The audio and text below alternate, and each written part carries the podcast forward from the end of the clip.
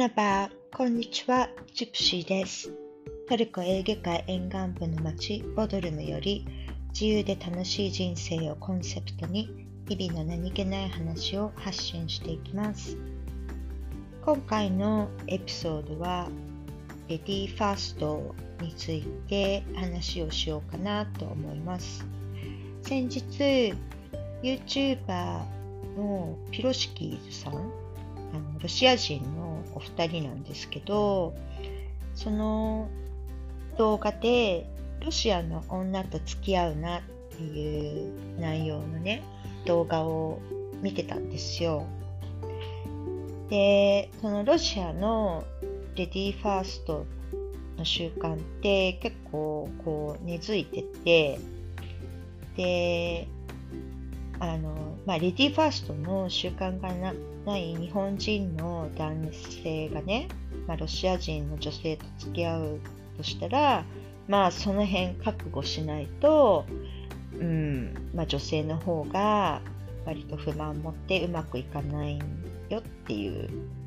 まあ、話なんですけど、ただ、なんか旧ソ連時代と今の若い世代とでは、結構感覚がこう違ってきててでやっぱり旧ソ連時代の女性の方が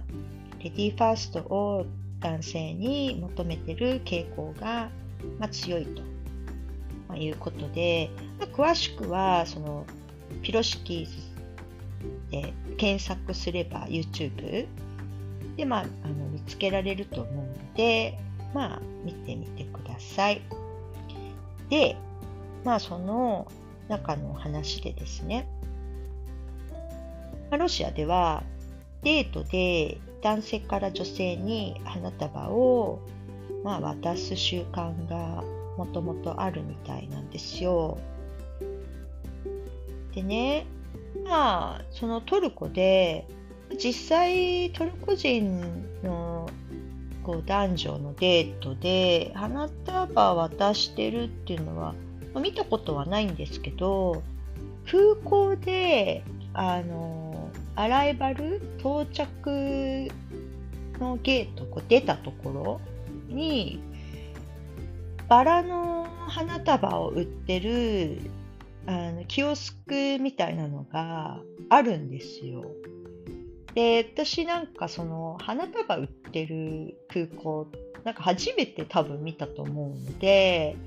あー、あの、まあ、旦那さんとか彼氏が、まあ、彼女、奥さんを迎えに行った時に、あの、お帰りなさいって渡す習慣があるんだなと思って、まあ見てたんですよね。うん。なんかすごいトルコ人ってロマンチックなんだなってすごいね思って見てました。でその YouTube の中でねあとそのロシアで電車とかバスで男性が女性に席を譲る習慣があるっていうことも話してて私ねそれトルコで2回ぐらい席譲ってもらったことあるんですよ。あの混んでちょっと混んだバスに乗ってでそしたらなんか男性の人が去って席を私にね譲ってくれてびっくりしたんですけどまあ譲ってもらったからありがとうって言って、まあ、普通に座ったんですけどね。うん。なんかちょっとね、びっくりしましたよね。で、あとね、あとは、そうですね、車のドアを開けるとかは、別になんかね、ロシアとかトルコに限らず、結構いろんな国で、まあ、男性が開けてくれるっていうのは、まあ、結構ありますよね。ただ、なんかその動画の中でロシア人の女性は、あの、開けてくれるまで自分で乗らないみたいな人が、まあ、いるっていうことは言ってましたけどだから、まあ、開けてもらって当然っていうふうに、まあ、思ってるんでしょうねロシアの人とかはね。でシンガポールとかも結構、まあ、日本に比べたらレディーファーストが、まあ、あるんですけど結構なんかこう若い子のデートとか見てると面白いのがなんか彼氏がいつもその彼女のミニバッグを持ってるんですよ。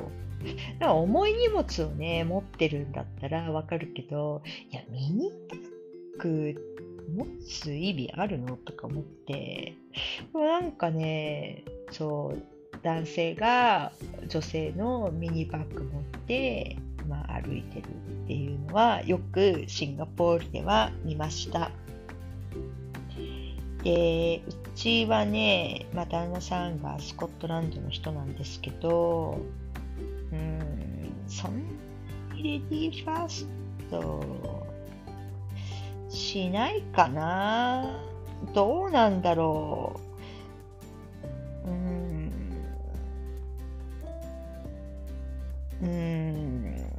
まあなんか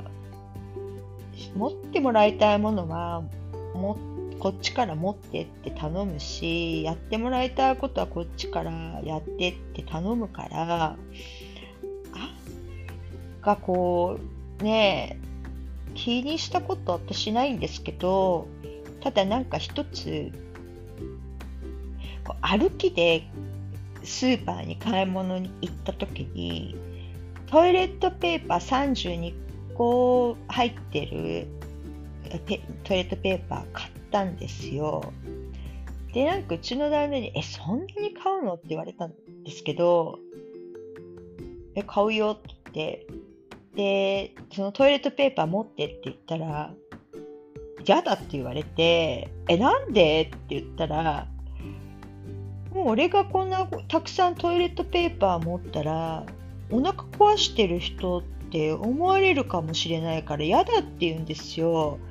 それ聞いて、えー？みたいな。そ、そこ、そこ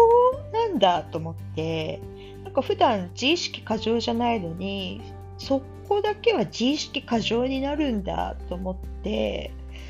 もうね、かたくなに持ってもらえませんでした。まあ、今日はそんなところです。それでは、またね。クルシュルス。バイバイ。